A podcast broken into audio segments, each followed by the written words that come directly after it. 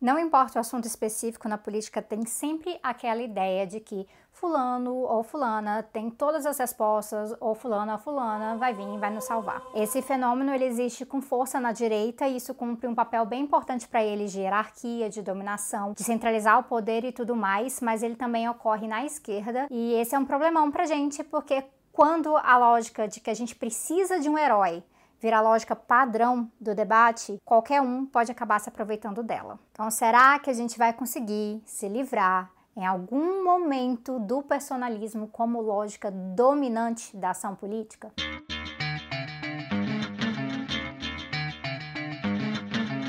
Eu queria começar explicando que isso aqui não é uma crítica à noção de ter lideranças. É bem ao contrário, o que eu acho é que a gente precisa salvar, na verdade, as nossas lideranças da armadilha do personalismo. Todo grande processo coletivo e social vai ter lideranças. Eu lembro até da época do Occupy, quando se falava que ah, que a gente não tem líderes e tal, mas de fato tinha líder sim. O personalismo ele era evitado e se evitava também centralizar tudo na mão de um grupo menor de pessoas, mas lideranças surgem.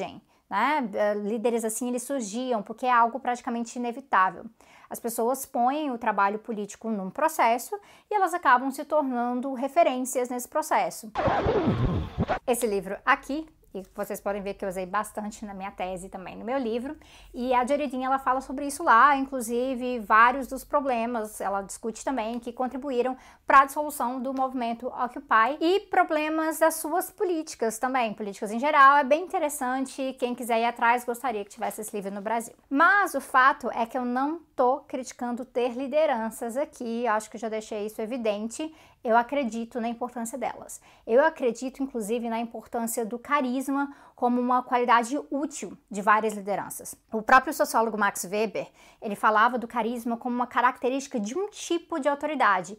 E aqui é bom mencionar também que carisma não significa uma pessoa ser legal e necessariamente agradável, ter boa política. Uma péssima pessoa que a gente pode citar que tinha bastante carisma é o próprio Hitler. Porque o carisma, na verdade, ele tem a ver com presença, com magnetismo, com um certo uso do caráter político e tudo mais. Mas eu tô divagando aqui e o problema que eu quero abordar, na verdade, é o personalismo. Então, o que, que é personalismo? Geralmente, quando a gente está falando de processos políticos, personalismo é algo como um culto à personalidade de certas figuras. Eu acho só isso muito amplo como uma definição, até porque a gente vive numa sociedade hoje em dia que qualquer coisa vira culto à personalidade, né? E aí é um endeusamento geral, tem essa cultura da internet que parece que também está piorando isso, com as coisas de fada sem defeitos, é, diva sem defeitos, fada sensata, essas coisas todas. Tratamento de figuras públicas políticas como celebridade e coisas assim. Então, para mim, porque eu estou falando aqui de personalismo, eu quero definir como quando as operações políticas são extremamente influenciadas ou resumidas a uma certa personalidade, como se não fosse possível mudar o jogo sem aquela figura, sem aquela liderança específica. Então, com isso, o carisma daquela figura ele deixa de ser só mais uma característica que é importante e ele acaba se tornando central para garantir controle dos processos. E aí, como resultado disso, aquela pessoa ela se torna incriticável para o seu grupo de apoio. Isso efetivamente atrapalha os avanços necessários, porque principalmente para a gente da esquerda, a crítica, e eu já repeti isso várias vezes aqui, ela é um elemento fundamental para a gente corrigir erros e para a gente mudar as nossas direções. Essa lógica do personalismo, ela acaba contaminando o processo político, o processo político em geral. E aí, de repente, em vez da gente estar discutindo, por exemplo, os diferentes projetos políticos de cada campo, e quando a gente olha principalmente para a parte eleitoral, para as diferentes propostas políticas de cada candidato, o que a gente vê na verdade é que as coisas parecem se resumir às figuras em si e não às propostas. E aí isso acontece com muita força, sim, nos processos eleitorais. E aí quando o personalismo ele é incentivado, vai ter campanha que faz questão de tirar as propostas do foco, jogar para lá, para colocar toda a atenção nas figuras como grandes figuras de respeito, de grande potencial capazes de fazer diferença e tudo mais. E aí algumas pessoas conseguem se eleger como mitos. E mitos que vão colocar em prática políticas que vão, inclusive, contra os interesses reais dos seus eleitores. Vocês já entenderam que o Bolsonaro é um enorme exemplo disso. Tá okay. Mas o personalismo é um problema na direita e na esquerda. Só que, na minha visão, o personalismo na esquerda é mais danoso ainda. Porque atrapalha a política esquerda, porque reforça uma hierarquia, uma hierarquia de prioridades e personalidades e de entendimento político, e assim, em vez da gente estar criando condições para mais pessoas se tornarem atores e sujeitos políticos, a gente acaba incentivando que elas coloquem todas as suas esperanças na figura X ou Y. No vídeo sobre trabalho de base, a gente falou um pouco sobre isso. E um outro problema é que, como o jogo eleitoral favorece o personalismo, porque de certa forma a popularidade é bem importante nesse sentido, figuras personalistas que fazem esse tipo de política elas vão dar preferência para intervir politicamente apenas se tiver um ganho eleitoral possível. Se for desestabilizar o processo eleitoral e criar outras formas de intervir a partir do povo, aí não parece uma ideia tão boa assim para eles. O que faz a gente acabar refletindo um pouco sobre as nossas grandes lideranças políticas de esquerda hoje. Então, vale perguntar por que algumas delas têm adotado um discurso simplesmente focado em derrubar o Bolsonaro nas urnas em 2022 e não antes disso.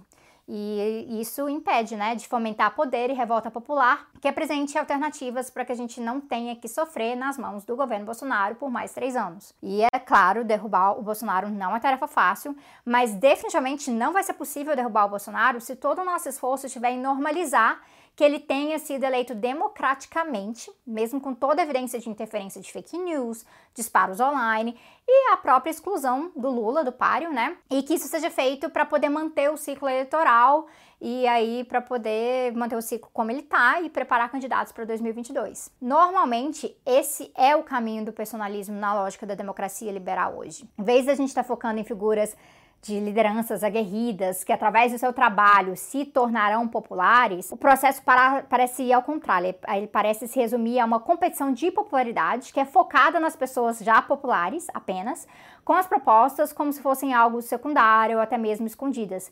E aí, qualquer crítica a essas pessoas é vista como absolutamente inaceitável, como uma tentativa de competir com elas. E aí, isso é muito bizarro, na minha opinião. Esses dias a gente estava no Twitter como sempre, debatendo, como sempre, as interpretações de junho de 2013 e tinha gente falando, né, uh, falando que quem discordava do Lula, do Lula sobre junho de 2013, estava tentando competir com o Lula por atenção. E eu fiquei só, oi? Um balanço de um momento mega importante da história recente do Brasil se resume a isso para você, a competir com Lula, não tem nada mais além disso. E a mesma coisa sobre quem vai ser o candidato em 2022. A gente deveria estar tá debatendo principalmente quais vão ser as nossas propostas para 2022. Quando eu olho para isso, eu vejo que isso passa a ter até mesmo uma conotação meio religiosa, se você para para pensar. É como se o cara fosse um santo seria impossível criticá-lo em algumas coisas e ao mesmo tempo reconhecer méritos dele em outras coisas. Ou, por exemplo, quando a esquerda não petista faz uma campanha no primeiro turno, mas no segundo turno sai da toca para fazer campanha com força para o Haddad no segundo turno. Isso parece impossível para uma certa galera, porque na cabeça deles é tudo ou você adora ou você abomina as figuras. Não passa pela cabeça delas que tem disputa política em jogo, que a gente está avaliando as contradições, em alguns momentos a gente vai fazer apoios táticos, outros, outros não. Tem uma carta bem curtinha do Marx de 1877 para o William Bloss, em que ele reclama disso. Ele reclama de como parecia haver uma competição de popularidade na internacional, e inclusive quem assistiu o filme O Jovem Marx sabe do que, que o Marx está falando aqui. Mas enfim, ele fala de como ele tem aversão ao culto à personalidade. E aí o Marx fala que também é importante a gente evitar criar condições em que as pessoas passem a ter uma crença supersticiosa em autoridades. E aí eu gosto dessa definição dele. Não é sobre rejeitar lideranças, mas é sobre livrar lideranças e o conjunto das pessoas envolvidas no projeto político de situações em que a gente deixa de analisar a situação concreta para depositar fé na capacidade de certas autoridades de resolver tudo, de vir e salvar o dia. No mais, uma vez eu li algo que ficou muito marcado na minha cabeça sobre isso. Que quanto mais um povo sente que precisa de um líder, mais isso se revela como um sintoma de um povo que não sabe o poder que tem, não sabe o poder que pode exercer. Essa ideia de que a gente precisa de heróis na política para salvar a pátria ela acaba sendo resultado e um sintoma de quão desamparada e desempoderada a classe trabalhadora realmente se sente. É resultado das pessoas acharem que não vão conseguir fazer nada a partir da organização e da união e do coletivo, mas que o máximo que elas podem fazer é todo mundo junto e apoiar fulano, que ele vai lá e ele vai melhorar as coisas. Ele vai melhorar tudo, porque ele mesmo disse que não consegue mudar tudo, ou que na verdade nem quer mudar tudo, enfim, mas vai ser melhor do que está hoje, então essa seria a única opção. E aí, além de todo mundo se sentir fraco politicamente, as pessoas acabam acreditando que não tem como ser mais ousado. Não tem. E que não tem grandes alternativas e que a gente está preso nesse sistema e o melhor que a gente pode fazer é eleger eleitoralmente figuras que conseguem navegar melhor esse sistema aquela lógica do menos pior continua a prevalecer. Às vezes, as figuras que aparecem como salvadoras da pátria nos olhos das multidões, elas até tentam romper um pouco mais com esse sistema. Mas essa lógica de que eles vão resolver pela gente, ela continua predominando. Que eles vão estar tá lá e eles vão resolver pra gente. E aí a gente continua se subestimando, seja por pouca consciência de classe, seja por baixa autoestima militante, é, seja por achar mais fácil colocar uma grande figura para resolver as coisas. Mas aí eu te garanto que ninguém sozinho consegue mudar qualquer realidade radicalmente. É preciso muita gente, é preciso da maioria, na verdade. E isso dá trabalho e isso significa também responsabilidade. Quando a gente fica esperando um herói na política, a gente transfere responsabilidade e a gente deixa de compreender que essa responsabilidade, ela é na verdade nossa. É uma responsabilidade coletiva e que é isso que a gente precisa nutrir nas pessoas hoje em dia e nas organizações. Não é fácil, mas é necessário. Então fica essa reflexão tanto para esse ano, né, em que a gente tem eleições municipais, quanto no geral. Aliás, principalmente no geral. A gente precisa restaurar a confiança das pessoas em organizações e projetos políticos coletivos, porque assim elas vão ser parte desses processos. Elas não vão simplesmente estar confiando, né, dessa forma supersticiosa que o Marx criticou, na capacidade de alguma figura vir e salvar o dia. Então, é isso. Vamos deixar essa coisa de super-herói para os quadrinhos e para o cinema. Que tal? Como sempre, valeu por assistir, valeu você que já deixou seu like, já está inscrito, vive compartilhando o canal, já está com os dedinhos prontos para deixar o seu comentário.